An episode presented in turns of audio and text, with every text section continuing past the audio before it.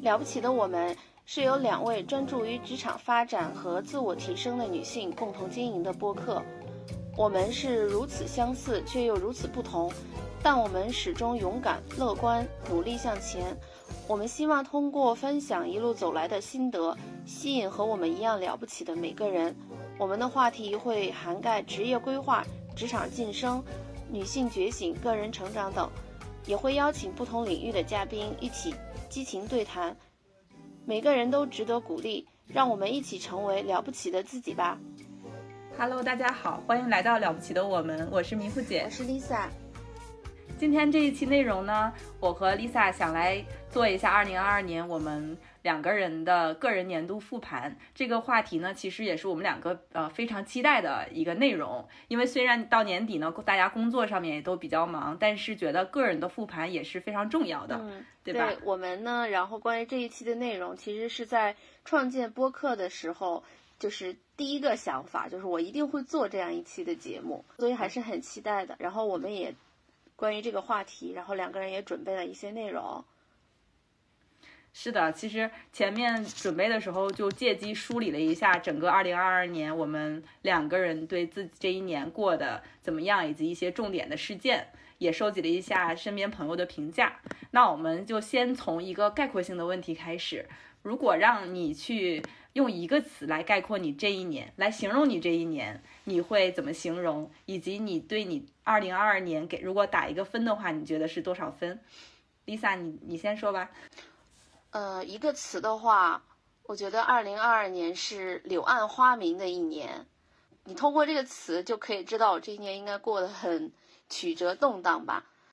但最终结果是好的。对，所以我会给自己打一百分。我觉得自己经历了很多，然后也拿到了自己想要的一些结果。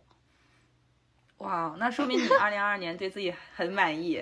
很开心。嗯，那我也说一下我的吧。就我回想了一下二零二二年，我觉得这是我第一次认真生活的一年。第一次，就之前可能对呃关注工作上内容比较多，但我今年感觉就是我在工生活中的一些有很多重大的事件在发生，嗯也是因为我在用心的去在经营嘛，嗯所以我我是觉得这个生活的节奏有一个很大的变化。那如果让我打分的话，满分一百分，我想打一百二十分，因为我真的觉得这一年和之前太不一样了。我我刚刚应该先问一下满分是多少？满分是一百，拿满分已经很好了。对，对，我 一百分。嗯，对我我我想我一百二十分不是为了赢过你，我真的是是对我自己来讲，我想告诉自己，我这一年真的，嗯嗯，已经很好了。哇哦！我从刚刚聊的那个状态哈，然后还是很为我们两个人高兴的。就至少从我们两个人刚刚的这一段，证明对自己二零二二年还是有收获，然后有提升，自己对自己都是一个很满意的状态，无关别人的评价，就自己对自己的这种认知感很高。对，所以我们能够以一个至少目前还能够以一个很高的一个能量值来回顾这一年。嗯如果这一年过得不好，可能我现在就是在默默的悔恨当中。对对对对，好的，那我们可以从几个方面来，嗯，概括一下，就是自己这一年的一些情况，以及一些重要的呃一些成果吧。嗯呃，我们大概分了一下，是在职业、生活，然后也以及一些心态方面。嗯，那我们可以一个一个来吧，就先从职业相关。对，嗯，对，其实你刚刚说到几个维度的话，我第一个其实也想讲的是职业。我今年其实职业上面的方向其实发生了一个比较大的改变，啊、但是呢，呃，这个过程是比较曲折的。啊、我分两个维度来讲吧。呃，在职业上的一个收获，呃，先说一个概括的，就是呃，相比之前的几年工作，我觉得有一个很大的成长，就是说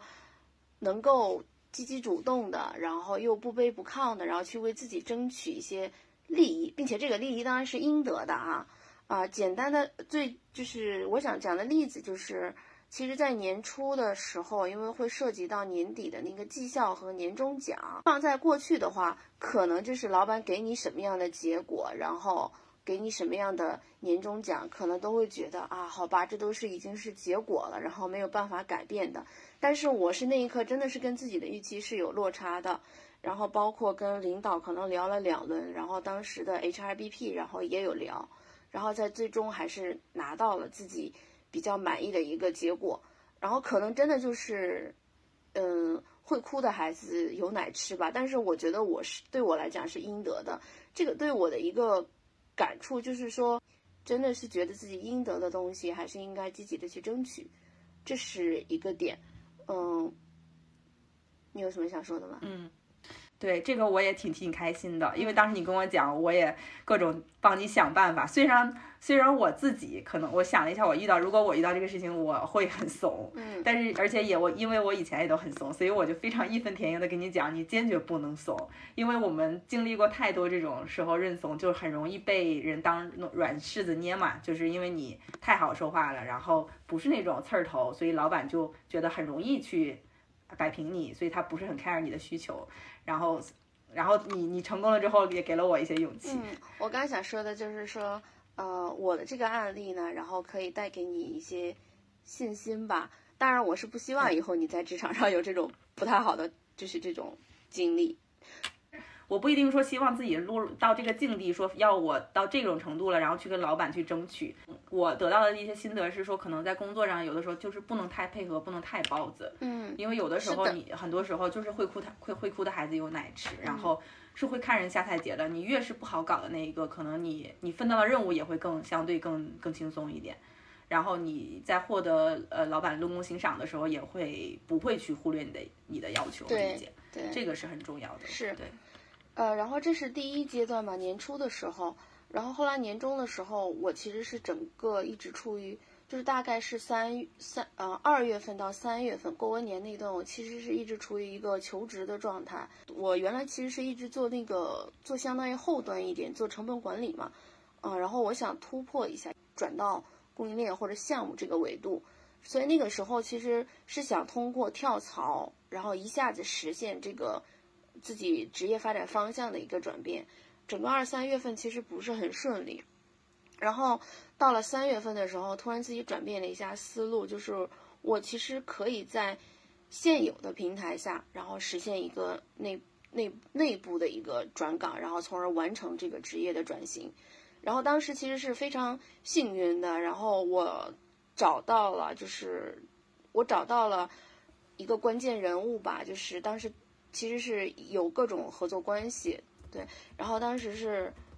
跟他一讲这个需求，然后当时他大概三分钟之内就回复了，就是响应了我这个需求。我们当时就这继续面对面的去聊了。然后那个应该是周三，然后当时老板回复其实是没有机会的，但是到了周一的时候告诉我这个机会是可以的，但是可能需要一定的时间。然后那个时候我就觉得还是挺幸运的，然后也坚定了走了这个方向。然后接下来整个转岗可能大概走了三月到七月，走了四个月左右，中间的整个这个过程其实还是也是比较曲折，啊，主要是跟原部门的一些纠缠，我觉得也是分两个阶段的这个心态，一是觉得我其实是内部转岗嘛，我可能还要维持原来这种原来的这种关系和平面子上的平和，所以没有特别大声的去说啊，我就要哪天哪天要。离开，然后你必须准备相应相应的人。前半部分就是三月份到六月份一直是处于这种状态，但是到了六月份的时候，我实在是等不及了，然后就比较直接一点，就说我就需要七月几号几号的时候我就需要走。其实后来我一开始提还是挺难过的，觉得就这样撕破了，相当于，但其实发现你这样下了这个最后的这个决定之后，其实原部门对你的纠缠。正好就没有那么大了，然后推动了整个这个过程，才加速到了七月份。其实你今年在就是前上半年是在之前的部门争取到了你应得的利益，嗯，然后下半年呢又通过自己的一些呃，包括之前积累的一些在公司里的声誉以及个人的关系，然后争取到了转岗的一个机会，对吧？对对。对，我觉得确实啊，这两件事情都是，尤其是转岗这个事情，从你的职业生涯来讲，还是一个挺大的一个转折点的。对就可能是很多年之后看的话，这个点可能都是一个非常关键的一个选择。对我我对觉得所以今年非常值得记录。嗯，就这两个事情其实体现出来，第一是你的，第一自己要有决心，对吧？就第二，你还是要发挥主观能动性，主动的去改变一些事情。只要你想，我觉得各种资源啊、机会，就还是会会找到的。然后，并且一定能做到自己理想中的那个东西。嗯，还有呢？嗯，还有就是，我想在这个过程中，嗯、其实会有几个，呃，在这个过程中呢，会有几个很关键性的人物，就是他会对你，对对你有很深刻的影响。然后其嗯中有一个老板呢，其实是我们原来就有老的交情，然后后来变成了我的老板。其实其实他的到来一定程度上是延缓了我的这个离职或者转岗的那个速度。大概他，但是不幸的是，他只在这待了三个月，但是这三个月他对我的影响非常非常的大，就是对职业的心态，然后包括对生活的心态。但是他走的时候。会认真的跟每个人弯弯，然后讲这个人的优缺点，然后对他的一些赠言。啊，他当时对我就是说，说了大概是十二个字吧，应该是叫坚定自己，强大内心，直面挑战，就对我是触动很大的。他其实他能三个月看到我对这份工作想干又不想干，然后干了又不是自己的，然后自己又不想去挑战一些可能是所谓的就离开这个舒适区吧。然后当时给我这十二个字的时候，我非常的触动，嗯，所以他的这种对你的一些指导，然后可能是加速我后边的一些决策，然后是嗯，就是相当于你遇到了一个职场上的导师或者对贵人。对，所以我一直是叫他老师嘛，嗯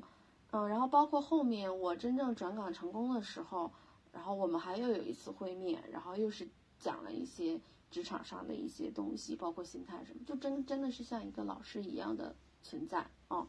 然后嗯第二个是，嗯嗯，就像刚刚之前讲的，我整个离职过程可能是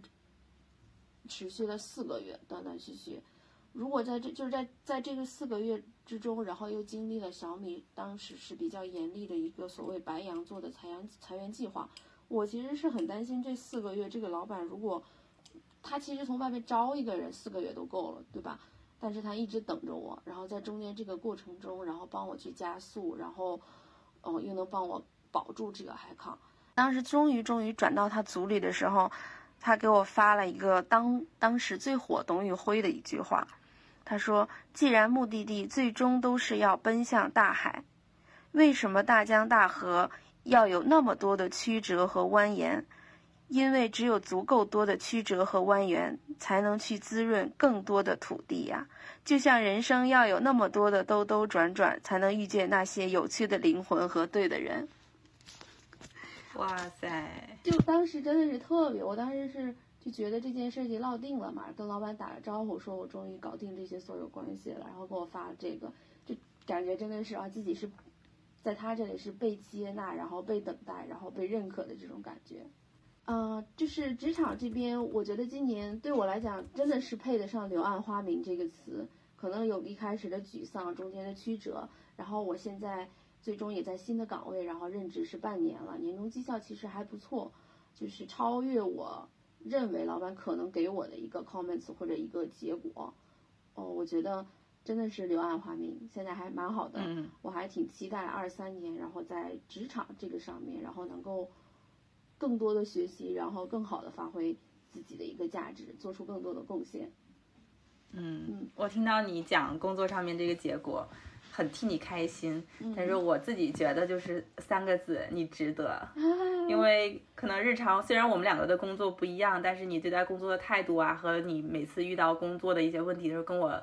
交流的思考，我是觉得你这样，你一直是个对自己要求很高的人嘛。嗯然后以你这样的高要求，嗯，不管你任何遇到任何挑战，都会认真对待，你的结果就不会差。嗯所以你获得任何好的结果都都是不意外的。太好了，呃，我可能比较过得苦，然后迷糊姐今年一年在职场上是怎样子的呢？是不是没有我这么这么这么的多的故事和曲折？对我今年可能在职场上的突破要比你少很多，嗯，因为我是去年换的工作嘛，所以如果是去年总结的话，我可能还有一个是就是工作呃平台上面的一个转变，对，那对我来讲其实也是可能是一个一个人生上面的一个大的节点吧。但是今年呢，就是因为我去年就已经经历呃年底已经经历过那个过渡，那接下来一整年可能相对会更平稳一些。然后，因为我来到一个大的公司，这个公司节奏比较慢嘛，那其实一开始也跟你聊过，就是我的一些不适应。然后你也跟我讲到，大公司很多流程制度的东西可能不太受你的，呃，个人的能力、个人的力量所改、所轻易的改变嘛，调整。然后呢，嗯，你也会受到很多大公司里面流程的限制，所以你可能要降低你工作的一个期望值。然后我也重新去呃想了一下，我当时为什么想来这里。就是说，我在之前公司，其实我一直工作很努力，但是，但我意识到有一些东西是可能我可能现在阶段我追求的就是一个一，首先平台上面的一个不同的视野嘛，然后看到更多更更大的呃平台更优秀的人，然后换从执行的角度换到可能说偏战略的角度。那第二的话就是说，这个公司它可能福利体系各种比较健全。那以我现在的阶段呢，我可能想要一个压力没那么大，然后能够支撑我过度过这个阶段的一个平台。那我就觉得说，我为了实现这个，这是我目前能得到最好的选择。那我就在这里不要那么纠结，不要老去想说，哎，为什么？我觉得这里可能没有之前公司能那么多个人能改变的东西啊、结果啊之类的，所以就纠结少一点点。然后我也是，甚至在这一年，我也给开导了很多我身边的同事，就是调整他们的心态。嗯，对。然后，所以我觉得我这一年可能在工作上的话。嗯，主要哦，首先大体是满意的，因为我们也是今年做那个评定，就是我我虽然可能相对和我之前的节奏躺平，就放慢了一些，但是我整体还是很认真的对待我的工作嘛，所以老板对我的评价也是整个就是态度很积极，那结果呢也相对是不错的，就并没有特别出人意料，因为如果我对我自己的要求可能是满分一百分，我希望达到一百二十分。或者一百四十分这样子，那可能没做到那个程度。我觉得我可能一百分也就做到，我自己觉得可能也就八十分的样子。但是在老板那里，八十分可能也至少还满意吧。对，八十分一定要是百分之二十的人才能拿到的分数。这是从老板的角度，然后还有的话，还有就是从同事的角度，因为我在那个。呃，我我工作上面有一个就是一对一的搭档嘛，那其实去年刚来的时候，他是一个男生，那我们两个其实从性别上面就性格就差别很大，然后性别也不一样，因因为其实像我们做广告这一行就女生很多，之前的搭档可能一直也是女生，那我本来就不太擅长和男生合作，他又相对比较慢性子，然后男生可能就比较大大咧咧一点吧，就是抓大放小，然后我是对细节追求比较完美的，然后我们一开始两个人就配合的非常的。嗯，不自在，就是他很慢，我就觉得他什么东西都要我去推，我就很不耐烦。然后有一些东西呢，我追求完美，他觉得就是呃基本满意，就六十分就可以了。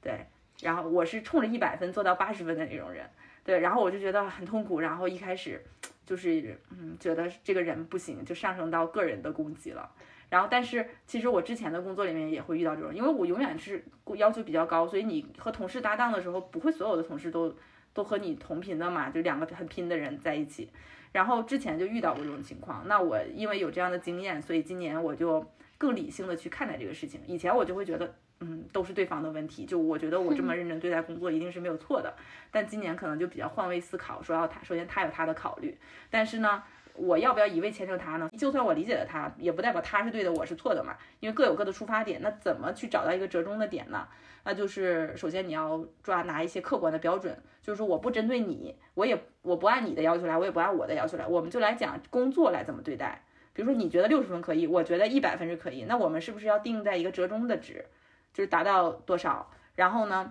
有一个客观的标准定出来，然后有了客观标准之后，如果一次两次他还达不到这个标准，我就可以以一个客观、非常理性、客观的，呃，去跟他去沟通。然后我们中间其实也出现过沟通的问题，就是我觉得我在跟他讲这个事情，应该是当时是有一回会开会，他放我鸽子了。然后我觉得这个事情，我记得就你不应该，就很恶劣嘛。然后他就觉得我把这个事情上升到了说他故意，他不重视我，然后他故意放我鸽子，然后他就觉得我针对他了，我们两个就在线上吵的就。很不好，然后就上升到了就是我就报告了老板嘛。然后，但是整个过程中，我也不是说我以我们两个个人恩怨啊吵架怎么样的，而我是在讲说这个事情为什么我觉得不对。然后就是单从这个行为来讲，我没有讲他这个人故不故意，他是对我怎么样。然后最终的话也是比较妥善的解决了，就老板也没有觉得他这个人就一定有问题，而是说我们在工作上面应该怎么样。然后，然后两个人就。嗯，也配合的更好了，因为我当时就觉得说，我跟老板讲会不会让人觉得我打小报告，所以我们我也问了一下我们工作中可能比较资深的一些同事，说，嗯，我这样他就是大家会比较了解我们两个人的，然后我这个事情我要怎么处理，就是他已经现在拒绝跟我配合，然后他觉得我在对他有攻击性嘛，但是我觉得这个事情我一定要去表达，你不能下次不能再放我鸽子。然后同事就跟我讲，他说：“我觉得这个事情是可以上报给老板的，因为他已经不跟你沟通了嘛，那你需要老板去中间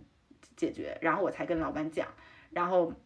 然后以及讲完之后，老板他知道我跟老板讲了之后，也对我有一些成见。我也跟他讲了我为什么会跟老板讲，以及说我们之后可能在配合中，只要不要出现到两个人都是当时都已经说到要拆伙这种话题了。我说咱们不要奔着不合作去。我小事儿我不会老跟老板讲的。对对对对，就我不是这样的人也。那其实我们俩经过这个事情之后，除了解决这个问题，也对互相的信任度多了一分。嗯，就是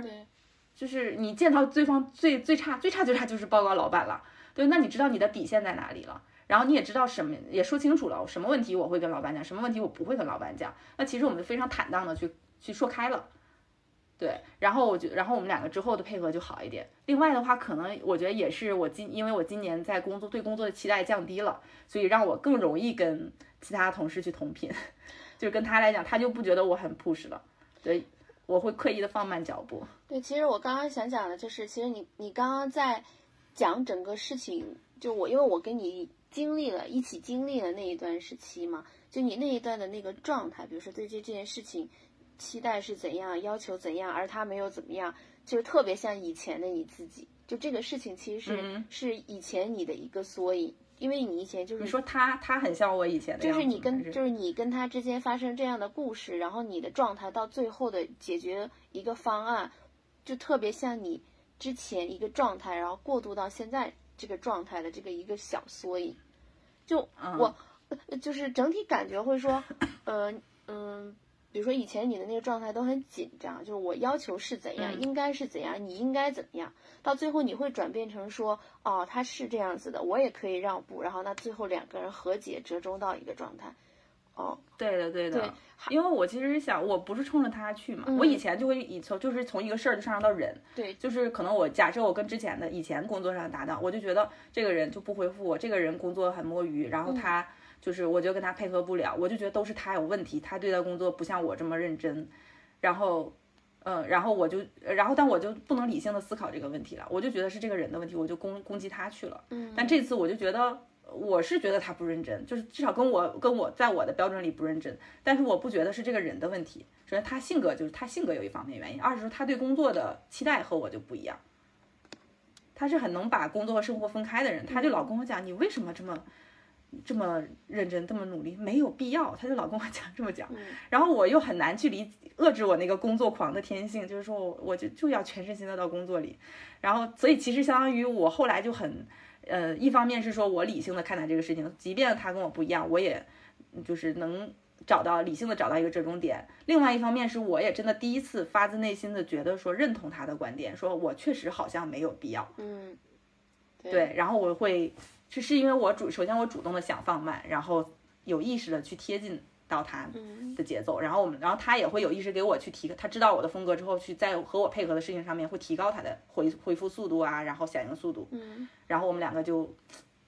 配次就好了一些。对，这个其实跟我有点像，就好多事情，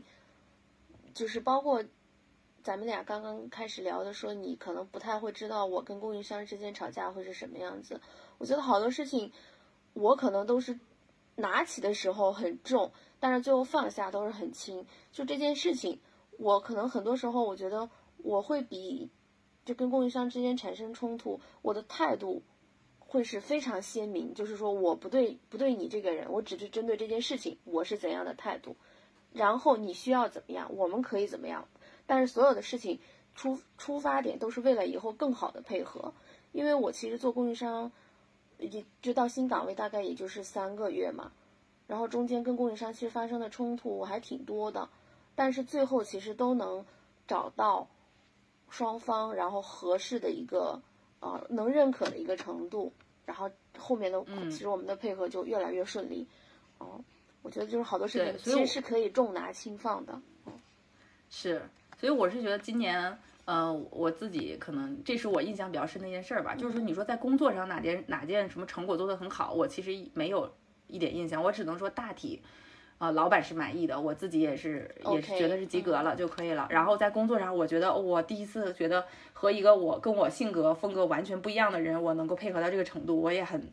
很佩服我自己了。对我尽力了，对。然后第三的话就是，呃，在这个过程中有很多软性的东西，就我可能没有那么多硬性的说，像像你一样在工作上拿到什么绩效或者转岗呀这些结果。软性东西，我是觉得在整个过程中，我的心态在对工作的心态变得更平和了，然后也包括呃情绪的调节能力也会。呃，更强，就是当你遇到一工作的困难的时候，你还是会有一些沮丧啊，就结果不好，推不动，就是你之前那个工作狂的自我被调动出来，但是我可以快速的用理智去压回去，说，啊，我现在不至于这样，或没有必要，然后以及说遇也遇到过说工作上面。因为就是这个结果不好，受到了一些老板觉得负面的评价，我也没有像之前那么 care 了。这个在我以前是非常不可能的，就是我我之前嗯经常会在工作上面陷入到以前学习的状态，就是好像觉得老板就是老师一样给我的考试打分，然后这个分低我就非常的沮丧，非常的难受，不能接受我是一个低分的学生那种感觉。但我现在就是还是有这种情绪，但是一瞬间，然后就告诉自己，我已经不是一个。考生了，我已经不，他也不是我的老师，他的分数对我来讲没有那么重要，就是重要的是我想不想把这个事情做好，因为我觉得我以前我以前是做不到的，所以今年也是，嗯，很好，很很挺好的，就是我们对，我们都从一个看一些硬的东西，然后能够现在的那种对那种我们更多的体验已经到了一些软性的东西，嗯，对的，对的。然后其他的就是除了呃工作的掌控感以外，我觉得可能因为我今年呃在工作上面可能确实平台会更大一些嘛。一方面是说就是就是公司可能它是一个五百强，然后呃。呃，架构更大，然后平台也更大，机会更多。然后另外的话，身边的同事，因为你见到人也多了。然后呢，这种公司它的要求和我之前的那种小外企的人坎人坎人才的门槛也高了。那我会发现，其实我身边来的同事都挺优秀的。啊，当然很好的事情就是我能够从身边去学习，但是对我来讲也有一点祛魅的过程。因为其实我有的时候觉得我内在自我还是一个挺怂的，还在上学的，在可能小城市里面。小镇做题家那种感觉，很很瑟瑟发抖，就是你的自我会很很胆怯。我老会觉得和一些别的，就是我可能我自己把它圈定在我世界以外的人，我就会有一点恐惧。我之前就可能觉得我会自己给自己打很多标签，可能我的工作背景缺乏什么，那我看到同样来自别的背景，我就觉得哦他好厉害，我我不敢跟他靠近，或者我心里就会怂。那今年已经来了之后，我看到很多同事确实他的。公司背景很好，国内大厂出来的，然后海外大厂出来的，但是然后实际工作搭配上，我觉得大家都是平等的，并没有觉得，呃，谁更骄傲，然后或者是谁真的更厉害，因为大家都是有自己这么多年吃饭的一个本事，就并没有说平台有绝对的优势，所以我是觉得我克服了很多自己心里面的一些对一些大平台或者说名校背景啊、民企背景的人的那种。距离感和恐惧，所以我是觉得有一个呃祛魅的过程。嗯，对，心态上可能其实呃表面是对，就是说自己之前怂啊或者什么，我觉得这个过程其实也是更自信和对自己的认可更多了一些。对对对对对，就是其实我都是在用理性克服一些感性上的东西，因为这是我直觉上面，我第一反应就是我觉得我不行，我觉得对方应该比我厉害，我不敢去靠近他，所以呃除了。呃，整体上去卖，就是包括我跟同事的关系。那除了我和我的搭档可能这种风格上的差异以外，包括我和同事的呃交往的尺度。我我我是想讲到我和其他朋友同事的关系。一个是以前我是觉得同事就是同事，就我很少会和他有一些个人的私人联系或者表达我的感情。但是我从上一份工作离职的时候，我才发现有的时候私人的关系很重要。呃，然后那我以前甚至很很少这种。然后我是在上一份工作最后离职的时候。呃，最后那半年有意识的去建立这种关系，然后当然也包括有一些是我之前团队的同事，我们就本身可能就比较好，但是如果是不是我团队的人，我们俩没有工作上的呃直接联系的同事或者不同频的，就基本就是属于哦你离职了，我也不会跟你有联系了，就很保就很少会交朋友关系。然后今但是我到新工作之后就意识到这个问题之后，就有意识的去去克服自己这方面。对，然后我和很多朋友、的同事也建立了私人的关系，比如他遇到一些呃工作上面心状状态不好，然后我们会聊，然后私人生活里一些爱好我们也会聊，嗯，然后这其中也包括就是可能不太像我之前那样只交和我相似的，就是我们性格可能都偏内向，然后都弱弱的、怂怂的，或者很认真、很踏实那种，也有的人就是很外向，然后他是那种非常看起来很 fancy，就是。以前我就会觉得说这样的人跟我是有壁垒的，就我会觉得啊他是个很好的人，但是我不想跟他嗯嗯有有更深入的交流。但是现在我忽然就在克服我的直觉上面这种排斥，我会觉得其实大家都是很可爱的人。对，但是这个有包括在工作中，也包括生活中。对，就是是我对。呃，明慧姐刚刚提到这一点，然后我我也想讲一点，就是也是在就是交友这方面的一个突破。我大概在工作四五年的时候，就在联想工作的时候，我那个时候是认为，我所有跟同事，就是跟同事之间会聊啊，会聊自己的老公啊、孩子啊爱好啊什么的，都会聊。但是所有的这些内容都只有去上班的时候才会聊。就我不会说我下了班，然后我跟这个同事说啊，你看我今天做的饭多好吃，然后你看我今天经历了什么，你看我这个周末干了什么，就都是等到。公司的这个场合再说，然后对我突破就是你工作下班了之后就和工作里的人完全切断联系。然后对我有一个突破感的认知，我讲到这个小点可能很有意思，就是比如说周一大家都来了，然后可能像一个叙旧一样说啊你周末干了什么？你周末干了什么？对吧？然后周一就疯狂的聊，突然间其中有一个人跟另外一个人说，我昨天给你发那个图片，你看多好看，然后还有说我那个咖啡，我给你推荐那个咖啡也很好喝。就是当时那一时刻就感觉被打开了，你知道吗？哇，原来同事还是周末可以发微信的，你知道吗？是的，是的，你我我我觉得这方面你比我你比我做的好，就是你有很你在工作上有很多这样的朋友。截止我刚讲这个事情之前，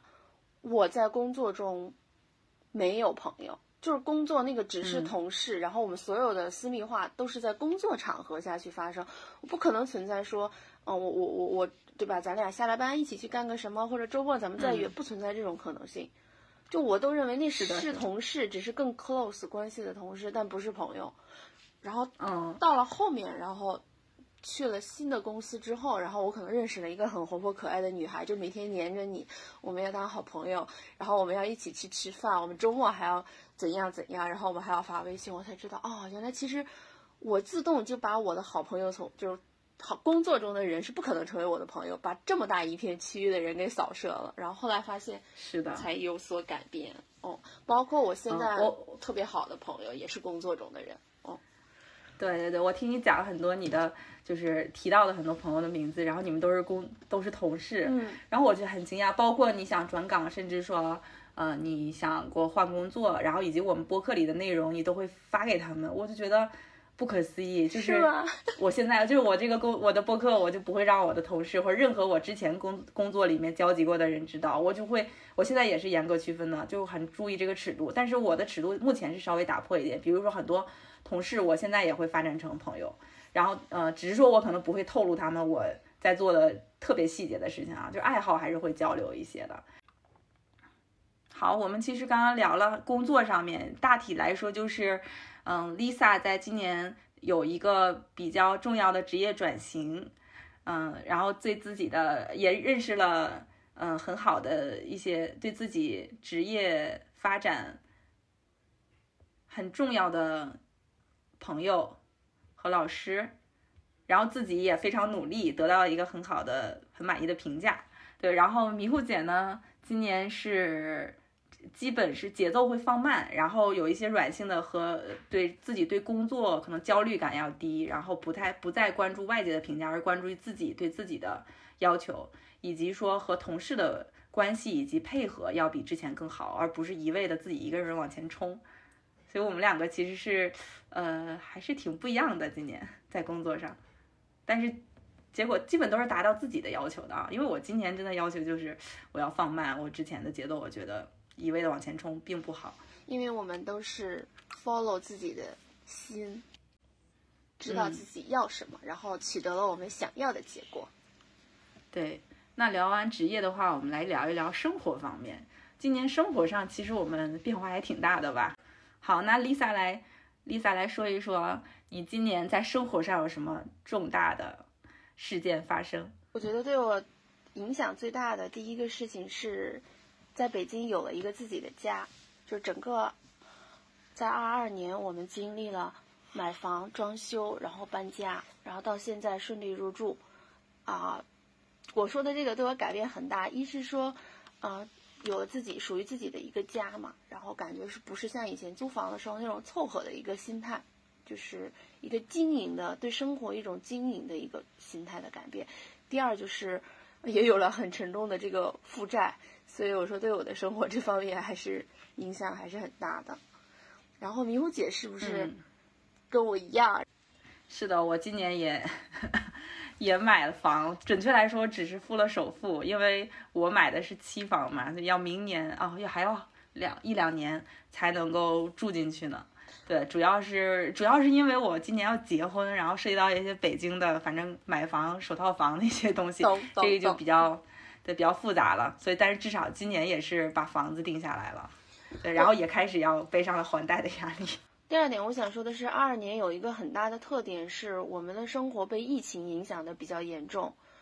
呃，大概是在今年五到六月份，然后我们有一个多月的居家生活。然后像刚刚过去的十一月份，我们整整个一个月也是在家里边生活嘛。啊，然后疫情的话，我其实对疫情是没有抱怨的，但是我相反，我还是很很感谢疫情，因为这。就感谢疫情能够给我们一个很长很长的一个可以居家生活的一个机会吧。因为以前的时候，然后了解我的话，可能会知道凯哥的工作也是偏向于早出晚归，然后我也是属于这种早出晚归，就对这种一家三口生活的享受的时间其实不多。然后疫情其实是相当于被迫给我们生活按了一个暂停键，然后我们每天能够一起生活在一起。然后我印象比较深的是，大概在五月份的时候，我们那会儿是居家嘛，每天下午，然后四点多、五点多开完日会之后，基本生活就可以告一个段落。那个时候是夏天嘛，我们每天会带着西西，然后一家三口骑着车出去转转，然后溜达溜达，然后碰见好吃就吃点儿，然后就觉得那个时候心心态是超级放松。我现在跟你聊的时候，我都能还能想起来那个时候车，然后往前走，然后那个风。吹过你的那个袖筒和裤管，就那种很舒适、很舒适的感觉。那个时候正好是西西过生日，疫情的话餐厅都不开放，然后我们还给他办了一个在野外，在一个河边的一个野餐的一个生日会，还挺难忘的。嗯，就是其实因为今年疫情的原因，你找回了很多生活上的对对幸福对，包括前一段前一段我们应该都阳了嘛。然后一家三口在家，然后互相照顾，吃吃喝喝什么的都还挺好的。嗯，就好多人都抱怨疫情，其实我对疫情一直是怀着一种感恩的一个心态。当然，嗯，从经济长期发展来看，还是希望疫情能够尽快过去吧，然后我们都能过上自己正常节奏的一个生活。嗯，除了好的方面，好像也有不好的方面，对吧？你这个问题问的有点刻意，对，就是我们大概是在十月份的时候，因为之前都是啊，呃，呃老人帮忙照顾孩子嘛，然后，然后在我们搬完家之后，可能有一个呃集中性的一个矛盾爆爆发，然后我们可能就分开住了，嗯，就整个过程其实还挺。不堪和激烈的，哦，然后这个具体过程就不细表了，避免增加这个迷糊姐对这个婚姻的恐惧。你不讲我也知道了。但但是我的结果是好的。对，呃，我自己感觉，因为整个我觉得是这么多年来，就是感觉最放松、最属于自己的生活。当然，我也面临过很困难的时候，像我那个时候，因为着急需要找一个阿姨嘛，我大概三天的时间，可能面试了十几名的阿姨，然后当然也很幸运的，很快速的就能定位到适合我们家的这个阿姨，包括现在也还挺满意的。就是大混乱中有一些小确幸，然后最终的结果是自己想要的，我就又回应了之前我说的，真的是柳暗花明。就可能你一时间会觉得哇，这是我的至暗时刻，但是办法总会比困难多一个，然后你自己能解决，最后就是自己想要的那个结果。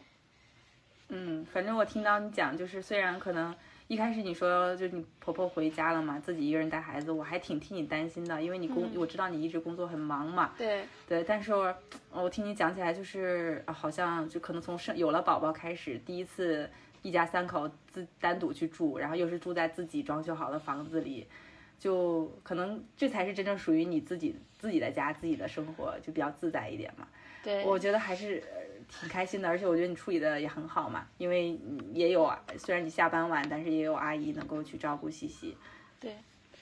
对，没有陷入到那种手忙脚乱的境地。对，就还没有失衡吧。我还想讲一下，就是咱们讲的可能都是一些重大的。节奏啊，或者状态的一些改变，你在生活这方面有没有一些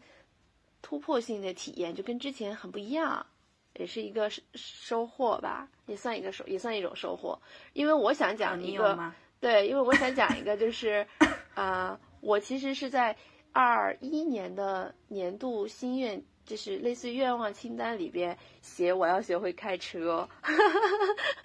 因为因为我们都在摇号嘛，总是摇不中号，我就心想，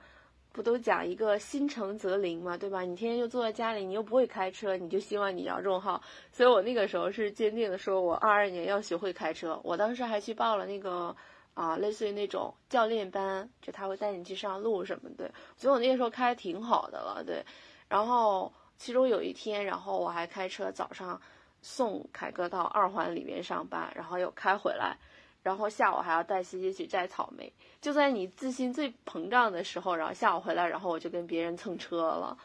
就是那次其实还比较严重，嗯，就是我其实是并线的时候没掌握好距离，把那个人给蹭了。但其实幸运的是，那个交警来了之后，其实按按照。因为我当时正好全部并进去了，然后最后其实是判对方全责的，就是不幸中又有万幸。那次修车其实花了五千块钱，然后那个一度又对我造成了心理影响，然后我后面对，然后我后面这个计划就没有形成。当时真的还是很吓人的啊，并且更有意思的是，我在一个地方撞了这个人，然后撞了这个人的车，反正大家处理了好长时间，处理完了之后，我其实。交警说你可以开车走了，我其实把车都开不出来了的那种，然后我都不敢动，然后大概走了可能根本就不够三百米左右，我又以同样的方式 蹭到了另外一个人，但是那个比较也轻微，然后我就给了人二百块钱，然后就就赶快就私了了。对，啊，好吧，我，所以这个经历对我还是挺难忘的，就是信心满满的一件事情，最后变成还是又回到了原点。没事儿，会克服的，所以但也是个独特的体验吧。嗯，其他的话，呃，我觉得就是一个是疫情原因，居家生活变多，然后再有一个是我们现在自己带孩子呀，然后什么的，我觉得跟就是跟跟老公之间的这个关系可能会更 close 一点。以前可能更多的会像一个各自飞出去，然后去呃。采食，然后各自又回来，每天可能只有是晚上在一起睡的这个关系。然后到现在可能会 感觉我们中间会有很多很多，比如说，确实啊，以前就是家务事不管嘛，然后回来家只有只有这种事情。然后现在就是家里的一些大大小小的事情需要共同商量、共同决策，然后共同互相支持，可能对我们的关系也是一种升华吧。嗯。对，确实是要经要有共同经历，嗯，经历能够加进两个人之间的了解和默契。对，没有感情不过事儿，然后感情是不会加深的。哦，嗯，哈哈哈。对，那讲了我这么多，然后迷糊姐可以讲讲自己二二年在生活方面的一些收获。好，我我可能就是我我习惯量化，然后我写了一下，说我二在生活方面完成了多少。我觉得可能因为我在工作上面的量化的成果比较少，所以在工在生活上的量化成果会多一点点。首先，我呃，如果从一些重大的事件的话，我呃，二零二二年结婚了嘛，而且这个其实最重要的节点是我办完了婚礼。因为疫情的原因，这个婚礼是我从我真的可能准备了有半年吧。因为本来我打算上半年五一就办婚礼，结果因为疫情的原因，然后推迟嘛。五一的时候，嗯，办不了，然后我们就推迟到端午。结结果发现端午呢，北京又疫情了，就还是我们出不去嘛。所以我又又推，然后最后定到了九月份。然后当时我觉得就整个处在一个说哦备备婚，今天。备备婚，然后要准备婚礼了，要不要减肥呀？要不买东西？就突然告诉你，哎，办不了了，然后你就停止，然后又备备婚，然后又停止了。就是说你刚起跑，然后暂停，刚起跑暂停，就非常的，呃，非常的绝望。然后结果终于九月份的时候成功办完了，办完了我的婚礼，就没有被疫情阻拦。然后我觉得这个是一个我今年做，就是虽然可能只是一个很简单的动作，但是花了我非常多的时间和精力。然后除此以外的话，就是买房嘛。就是我们婚礼办完之后有时间了，然后就就把房子可能也就大概两周的时间就实地看房啊对比，然后交首付就决定了，嗯，然后这是两件的就是大的事件吧。我记得当时牛姐是还写了一篇公众号，就类似于是说三周还是多久之内，然后完成买房的一篇公众号。那这就记录了一下我的感受吧。对我，我补充一下，就那个里边其实有一个很重要的点，就是说，现在好多人都会觉得，比如说，尤其一些刚毕业的人会觉得我买不起房，对吧？啊，然后我是不是要离开北京啊？这种想法，就那里边你其实是仔细盘点了，哎，你的自信心从哪里来啊？包括自己对自己能力提升、财富的积累，然后各种渠道这种，还是因为我现在的朋友都是一些刚工作两三年的一些人嘛。然后我我其实是把那篇文章转给了好几个人，我说你们要对自己有信心，然后给时间一点时间。现在你才工作两到三年嘛，你要相信工作五到八年你的实力，然后你可就是要对自己有信心，还是挺好的一篇公众号。呃，对我当时呃，其实就我想说，就是买房这个事情。是是一个挺大的决定，嗯，我们当时比较纠结在说到底买哪里呀？因为你涉及到你未来，比如说升值空间，你这个投这笔投资到底是不是一个值得的投资嘛？对，然后但是其实呃资金并不是一个我们非常头疼的问题，就是我们两个这个房子是我们两个纯是我们两个个人的积蓄，就没有用父母的钱，对，但我并不是说很骄傲这个事情，而是说我可能我我们也是量力而行，然后找到了。最能够得到的一个标准，然后但是并没有让我觉得很吃力。以前我就觉得首付这个，呃，不管是小几百万、大几百万的，就是都不切实际。就我可能几十万，是十万可能都没有。对，刚毕业那几年，对。但是后来我盘点一下我的钱，可能你到后面几年，当你的积蓄起来的时候，以前我可能一一个月我觉得能攒一千都算多的，一年可能也就一万出头。现在我可能就每个月，因为我呃可能收入上来，但是我的消费其实我个人的消费还是挺挺普通的嘛，就不会大幅的花钱，所以我发现我每年还是。嗯，日积月累积累一些钱，然后再加上你还有公积金嘛，就每个月公司给你交的，你这么多年没有取出来，然后突然一凑一凑发现，哎，其实也还还好。然后在我我男朋友那边也，他也这么多年工作，其实都是有有一些积蓄，然后加在一起，我觉得哎，我们两个其实也也够。然后可能少部分借了一部分钱，并没有说一定要父母掏空六个钱包才能够拿到这个钱。对，所以大家还是对自己有信心吧。但是我是觉得这个过程中更重要的是你。对你未来，比如说你定居的城市投资，然后说什么地段，你到底买房的需求是什么？因为我们是买房的那个过程，就是为嗯，为什么一定要就是很紧张的时间去买？是因为我之前是在我老家买了房嘛，然后买那个房限制了我在北京，呃，就是以夫妻名义在买房，所以我必我们必须在领证之前快速的把房子定下来。对，那但其实我在老家买那个房是比较失败的一个投资，它浪费了我在北京的首套房名额，并且现在我也没有装修，也不好租，房价也是降的，也不好卖。对，所以大家还是，我是觉得相比金钱，可能这个投资的眼光和你长远的规划是很重要的。对，然后去决定这个事情。对对对，或反过来说，如果你真的你你非常你经过深思熟虑的思考，你觉得你投资一个东西，它升值空间很大，很有必要，哪怕你要掏空四个钱包、六个钱包，你都要去上车。对的，对的，我们那以前就没有想那么多。对我现在身边那些小朋友，主要是觉得自己工作两三年，可能职场正好有一个瓶颈，然后再加上就会觉得在北京压力好大，就会有点想要放弃，说，哎，我是不是不要在北京了？这种想法的时候。我我觉得还是要真的是量化一下，然后，所以我是老就是拿你那篇公众号，然后作为一个榜样吧，然后要对自己有信心，主要是树立一个这个，嗯，哎，我也想，如果在我三三四年前，我看到我的我自己看到这这样一篇公众号，可能我就不会买老家的房子了。是是的，是的，结婚买房后面还有一些事情，嗯。是，就是从可能这两个是世俗意义上比较重要的事情吧，然后还有一个可能是，呃，去年一年的我在上一个港大的研究生课程嘛，今年就，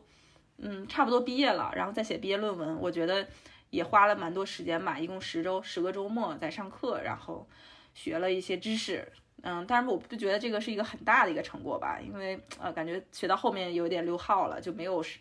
嗯。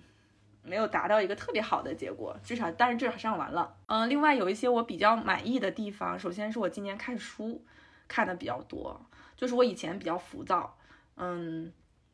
就看不进去书，觉得更多的时间投入到行动嘛，就觉得很多东西没有耐心，很多知识没有耐心去吸收，呃，然后也不觉得很很多知识或者说底层的逻辑很重要。然后就全靠蛮力去做，那那其实在我上一份工作最后遇到瓶颈的时候，我意识到很多这个很多东西来自于我的认知可能就是没有打好基础嘛，然后所以做了很多嗯比较错误的选择，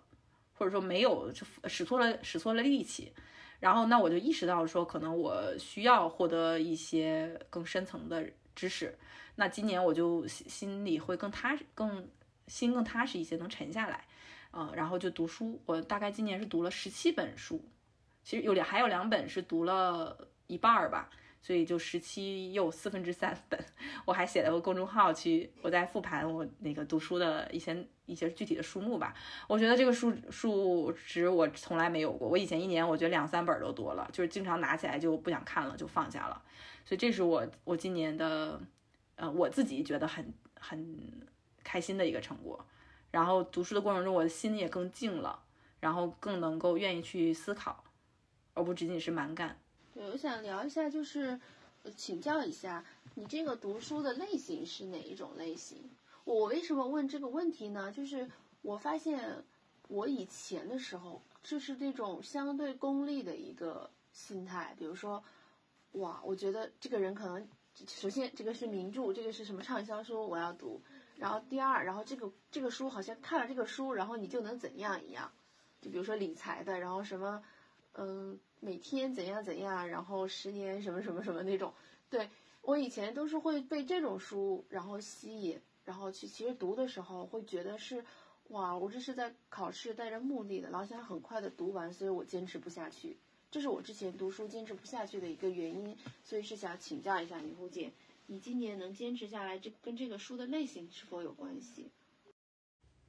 呃，我觉得这是个很好的问题。我之前和你是差不多的状态，就是我上学的时候，其实我觉得我看书，我挺爱看书的。嗯，但是我那时候看的就是名著多，就是首先这是学校会要求的一些书目嘛。嗯，然后什么四四大名著啊，然后国外的一些名著，什么那个时候小学的时候我在读那个《钢铁是怎样炼成的》，就很厚一本儿，我都能读完。然后后来就是什么高中的时候《百年孤独》这种，就是大部分越说哎呀很很厉害、很神作佳作，然后大师作品我都会去读，但是。嗯，就是我会把它当成一个任务，就我读完这本书，然后对外讲，我觉得这本书我看过，然后或者说老师会觉得说，你会觉得他可能对你的学习、对你的写作有什么加成的那种感觉，你才会看。就我觉得相对还是比较功利或者有点应试教育那种读。然后后来呢，上大学以后呢，这个习惯感觉就是哦，我不需要考试了，我没有人给我推荐这种书单了，我就不看了。然后转向于说一种功利性阅读，就是全是工具类书，就是财报呀，或者说教你去学什么东西。但是这类书。嗯，就是嗯，我很那个时候也是，就是当我想要看书，我只会想起来这样的书，就是想要速成一些东西。但同时呢，我又没有耐心，就是你越追求速成，你越没有耐心，你连速成的耐心都，我连速成的书我都读不下去，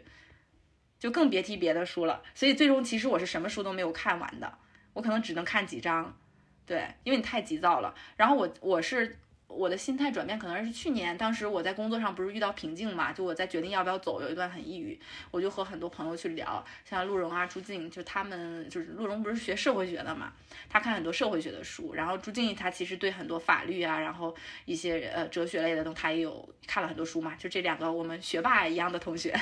然后我就跟他讲我工作上遇到困境，我抱怨很多我现在工作上遇到的问题，然后他们两个就经常听我聊了半天，说一句，他说你可以读一本这样的书。在，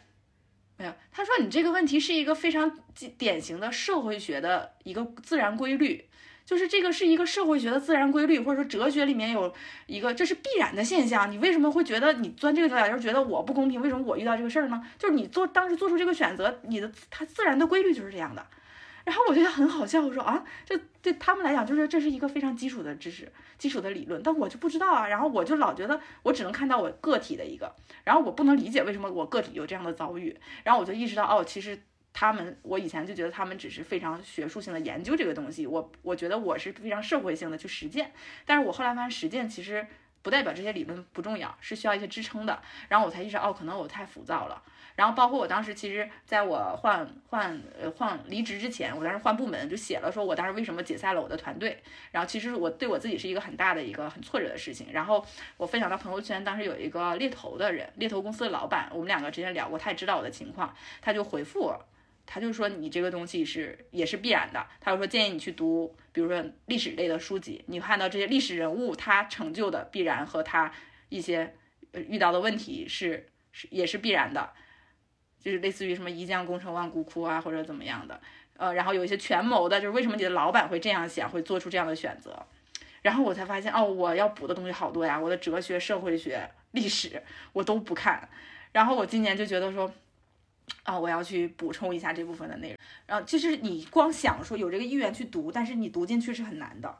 然后我就可能是因为得益于我今年在对工作上对自己的焦虑减少了，我告诉自己你不要再工冲冲冲了。以前我就会觉得我看书，我就觉得我浪费时间，因为我这个时间我明明可以继续去再工作五个小时，对不对？对呀。然后现在我就知道说，哦，我我一方面觉得说我现在读书是为了更好的做，二另外是说我不需要那么多时间去做了，那我就哪怕现在我就哪怕。读书我就没有那么功利性了，哪怕我读这个书没有价值，我就放松不行吗？反正我我现在就是我要克制自己不去做，然后我就我第一本读的第一本书是一本非常休闲的书，就是那个《俗女养成记》那个电视剧的作者的原著，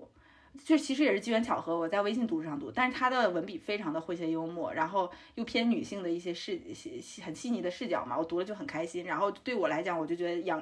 我慢慢的养成了一个每天早上在地铁上读书的习惯，以及睡觉前可能我会读一读书，就总比我刷短视频好嘛。然后我就会更有耐心了。然后我昨天发了一篇文章，去复盘了一下我今年读的十七本书里面有七本是关于女性主义的书，一本是就是《俗女养成记》，它是一个比较浅的，就是一个生活记叙的。然后有那个《那不勒斯四部曲》是讲女性的友谊的，还有那种。社会的一些事嘛，然后也包括那个就是 educated，就是当你像鸟飞往你的山，一个女性怎么摆脱原生家庭的。然后这类书在在初期，因为我是我感兴趣的话题，就是它会对我自己，首先我作为女性，我能够有一些感受，然后我也能够愿意去理解这些视角。对，然后那我读的时候就比，其实它现我可以把它当成一个入门，甚至很多时候我可以呃不用太动脑子，我就能够吸收它，我不会对我来讲门槛很大，然后我就。养成了习惯，然后后面的话就再涉猎一些比较深入的书，比如我读那个历史，我今年是读了那个邓小平时代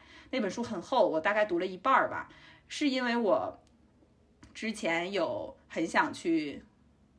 很想去，嗯，就是了解一些历史人物，他面对一些挫折的时候，他是怎么去调整他的心态的嘛，嗯，然后但另一方面也是因为我前面可能看了一些别的书，我终于能够静下心来读这种历史的书了。然后也，然后也看了一些，嗯，其他的，到时候我我会后面会再整理一下，写一写吧。反正我觉得挺痛苦的。然后我目前现在的来讲，在读书上习惯也并不是特别好，就是其实还是偏浅显一点的书。然后我很多深入书，我买了一些，比如说财务的，然后讲经济学的书，就是讲中国的经济发展的一个大的规律的书，我其实我都没有开封，因为我读不下去。我目前就是说，先是从浅入深，比如说我有一些比较浅的书，比如类似于那种女性主义或者说休闲的小说，我看一本这个，然后我就会再看一个相对比较对我来讲比较困难的书，比如说他讲写作的，然后讲历史的，然后等到历史的，他我我觉得累了，我再看一个再浅一点的书，然后再回来，然后可能一点点的慢慢去加深会更好一些。对。我我是之前跟你很相似啊，真的是一些工具书或者一些速成型的那种，都是收藏在书架上，但真的读不下去。甚至有一些其实它是外文翻译过来，就很蹩脚，根本读不下去。然后我最近是对人物传记类的，我发现就像真的是读小说、读故事一样，我真的是可以一口气读完那种。所以我觉得在选书的类型上面，还是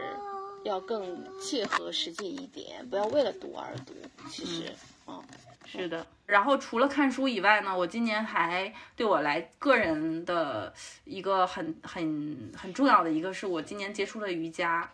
然后这个瑜伽并不是说我精进了多少的，我不是为了帮我减肥，或者说让我精进了多少姿势变成一个瑜伽大师，我觉得对我来讲，一个是说，呃，它是我学它的一个目的是为了帮我减轻焦虑，呃，因为我。虽然今年我是说我有意识在工作上面去放慢我的速度，嗯，但是其实理理性上很难做到，我需要一些外力去帮我控制。那我去接触瑜伽的话，就是我上瑜伽课的时候，我是不能带手机的。那个场域里，整个一个小时的时间，我是完全跟着老师走的，他会强迫我去静下来。然后会放空我的脑子。那以前就是说我可能到点下班，我到如果我觉得今年的今天的工作我没有达到一个我满意的状态，我就不愿意去走，或者说我下班了之后我脑子里还在想工作。然后但是现在后来我去报了瑜伽班之后，其实就是我自己强迫自己，我一狠心去报了，因为他的课都在可能六点十五、六点半这种，就是我六点下班，我必须得马上去上课。然后我不管工作上手头有什么事情，我觉得我今天还可以再加一会儿班，或者是说怎么样的，就是可加可不加的时候，以前我就会选择我做完。或者说一直去想这个事情，一边吃饭一边想。但今天我就是好，你接下来有课，那我们就先停，停下来，停下来，我们去上课。然后等到上完课之后，我再回想，等我冷静下来回想，我发现啊，我没有必要非要今晚干完，我明天做就行了嘛。然后我就可以回家了。然后这一个小时让我觉得我也不能接触手机。以前我我我当一开始我也很难受，我觉得说啊会不会有人找我，我要不要回复啊？然后一开始我带着手机就就老看。然后后来的话，慢慢慢慢的就发现啊，其实也没有没有人找你，你就不用看了。然后后来我买了那个手表嘛，我就不带手机了。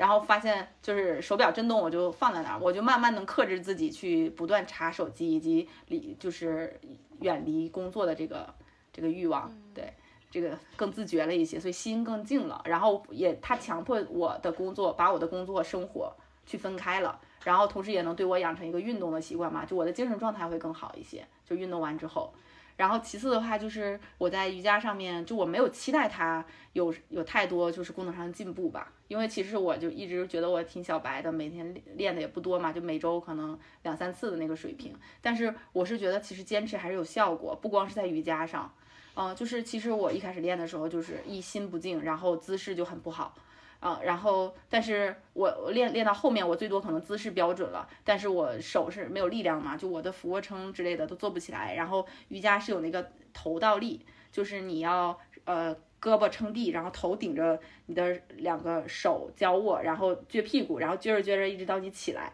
我这完全起不来的。然后我当时上那个课，有一个老师，他的要求就很高，他每次课结束最后五分钟都要让我们练头倒立，然后我就一直在摸鱼，就做不起来嘛。然后我确实手没劲儿，也是也真的做不起来。然后一直到可能我都练了一年，就大概是十一月份的时候吧，就是十一月年底的时候，那个老师他就，呃，我可能觉得我还是。我自己还能撑住了，但是我不敢上去，因为我怕倒嘛。我我怕上去了之后我头撑不住，然后老师就直接把我的腿拽上去了。然后我就克服了那个困难，发现我我拽上去之后我是能撑住的，就不会掉下来。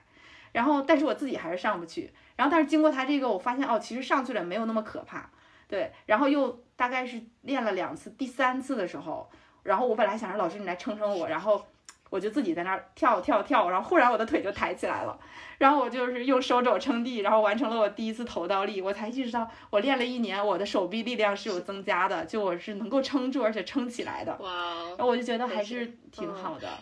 对，然后在十十月底，其实那我当时练的时候，我是可以做手的后弯的。就以前我的手是也是没有力气，就是你躺在上面，就是整个腰拱起来嘛，那个桥式。我之前是只能就是手没劲儿，完全没有力气撑起来。但是我呃后来是老师帮我可以提起来，他用手给我提起来。然后后来稳固之后，我发现我自己可以是一用力就撑起来还是有变化的。然后我觉得还是很开心。对对对，这个瑜伽你还记得？你知道我们上大学的时候也有瑜伽课吗？我当时报过大学的时候报过瑜伽的那种班儿，就一年三百多块钱，然后不限次数去。但是后来我就不去了。我我一开始很胖，然后后来有一年突然瘦下来，其实就是去练瑜伽瘦下来的最主要的原因。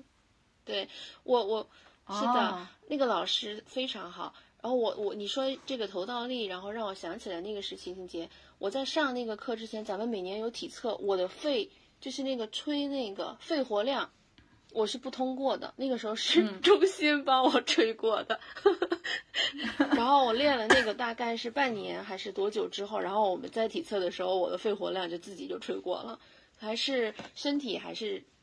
可训练的。找到一个你喜欢的运动方式，能坚持下去也挺好的。所以我明年可能还是会在呃瑜伽上坚持，因为今年因为疫情就是居家办公之后，我又不能去上课，我觉得我居家办公的状态就远低于。上班就是因为我没有那种严格的空间和时间上面的区隔，然后我也运动习惯会稍微弱一点，尤其是呃前两周我们就是新新冠阳了之后，我就因为我新冠前我在家会可以上线上的课程，就每天下班我就大概七点我就去吃完饭去上个课，我觉得我生活是规律的，然后现在阳了之后我的生活又不规律，然后我的心情状态就又不好了，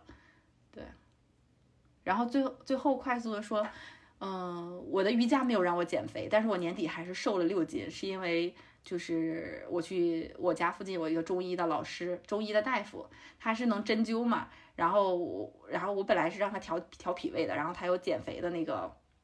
减肥的，呃，他他是专攻减肥，然后然后我是因为腿梨形身材，腿一直比较胖，所以我就去呃让很好奇，就跟他讲说这顽固性的能不能去。尝试，然后他就觉得可以尝试一下，他给我发了一个食谱，基本就是戒糖，然后戒戒米饭，然后每天让我吃馒头，然后我就把所有的我的吃的什么酸奶呀都换成无糖的了，然后然后每每周可能去三次，让他去给我扎针灸，然后我，然后最后瘦了六斤，其实不太多，因为我没有严格按照他的食谱来。多长时间呀？一个月吧，其实三周吧。我那还是很快的。我觉得在这个过程中，我找到了。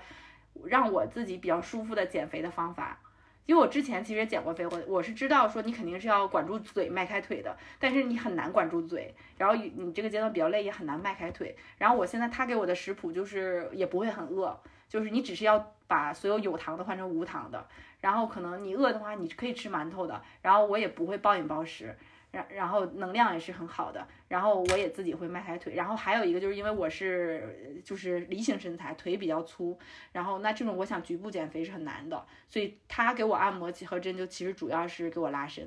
那我就觉得以前我是自己下不去手拉伸的，就每他每次给我按我都疼的不行，但是呃这样局部确实是有效果的。那如果以后我想减的话，我觉得可能还是这个会坚持这个方法吧，就是要。呃，戒糖，然后要拉伸，还是挺好的。不像以前，我们都是随便喊一个“不瘦十斤不换头像”，其实是没有章法的，也不知道具体的方法在哪里的。然后，如果是有这种经历的话，以后其实想减哪里减哪里，想减多少可以减多少。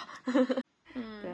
最后的话，就是今年其实也尝试了很多，因为我工作上面就时间就没有之前那么紧张嘛。所以业余时间比较多，就写了一些公众号文章，然后也开始录我们的播客嘛。然后备婚的时候发了一些小红书，还是有一些点赞的。就大概我觉得，虽然可能都没有大的成果，但是我自己觉得还是有留下一些东西。对，尤其是我是想说，这个播客对我来讲很重要，因为公众号我写了很多年。然后只是每年可能也没，就今年基本没有涨粉，就说实话，都是一些老粉丝、老朋友。然后但是公众号也就是一年十几篇的样子吧，就是，嗯，但是我觉得年底写这个做这个播客让我觉得很开心。嗯，首先我就觉得它比文字让更容易让我驾驭，就让我找到一个比较舒服的表达的方式。虽然不一定有很多粉丝吧，对，对，但是我自己会觉得是一个对我来讲个人很好的记录方式。为自己嘛。然后说到这个的话，呃。就是这些东西可能真的是一个承载的形式，然后实质内容是记录我们的一些真正记录我们真实的生活嘛。像昨天我们聊到要去盘一下整个二二年的时候，我当时其实脑子是空的，包括很多很多时候，包括之前我也跟你聊过，比如说我想起来我的高中三年。然后有没有什么深刻的事情，或者说大学四年有没有什么深刻的事情？我真的脑子都是空白，因为没有记录。然后今年的话，昨天其实我是去翻开我的微博，因为迷糊姐可能用公众号啊、播小红书这种比较多，然后我可能是微博比较多。然后真的是整个二二年，然后看完我的微博之后，然后历历在目。虽然可能都是一些点滴琐碎的一些记录。真的是以另外一种形式在记录我们的生活。看了那个之后，觉得啊，然后有迹可循。原来我这一年有这么多的不同的体验，有这么多的这种经历，还是挺好的。是的，对我觉得一个是记录，一个是输出吧。就是我今年其实记录比较少，没有把很多点滴记录下来。我甚至可能我会发，我今年朋友圈发的非常少。我其实想不起来我每每个月有什么重大的一些节点，或者说让我感恩的事儿。因为我可能就更多在就是这种体验沉浸在里面，就是可能也嗯，然后但是我是想一直用这些平台，想要是说整理我的一些思路，然后想要坚持输出，就是你输出才能倒逼你思考嘛。那一开始我是用公众号去输出，然后后来备婚那些东西我就写在小红书上面，然后现在呢用播客，我是觉得播客是让我啊就是很开心年底找到，然后找到这种方式，然后又找到 Lisa 作为我的搭档，我们能够一直去做，然后然后就想很开心，然后像这期录完到年底的时候，我们其实十二十一月份才有这个想法，但是到年底我们已经有三期节目了。对，我就觉得好开心啊！然后我就希望明年我我们能够多坚持这个形式。那到年底回看的时候，我真的会更欣慰。就是我们可能有更多新的思路去输输出观点。我现在已经在想，然后可能是明年的这个时候，我们再发我们的博客，录了什么，录了什么，录了什么。对，期待我们有新的故事。是 好的。然后我生活上其实就是这样，我觉得可能就我个人上的改变要比我工作上面的改变要大。嗯。对，所以我也是挺开心、挺满意的。对，就是我第一年觉得我我在生活上有做了这么多事情，而不仅仅是扑在工作上，所以我说是我认真生活的一年。嗯，然后二二年的话，其实在生活方面，然后我们因为孩子也长大了嘛，然后带孩子去了一些，嗯，比如说像之前可能我会一直认为孩子小，然后去什么没有什么记忆，但是像今年比较大一点，我们会带他去各种各样的地方打卡，比如说像石景山的摩天轮啊，然后还带他去滑了雪。包括后面慢慢可能会带他去一些北京这种公园啊，都挺好的，都是一种不同的体验嘛。反正跟孩子去还是很不一样的。嗯，很好呀。就我们两个其实还是呃很不一样的节奏，但是就开心就好。其实我也挺羡慕你的，我们就互相看，对不同的精彩。由于年度复盘的内容较多，我们聊了两个多小时，因此本期节目将会分为上下两期进行推送。在下一期的节目中，你还将听到2022年我们的个人感悟，以及收集到的其他朋友对我们的评价，以及关于2023年我们期待达成的目标和具体事项。让我们下期节目见吧。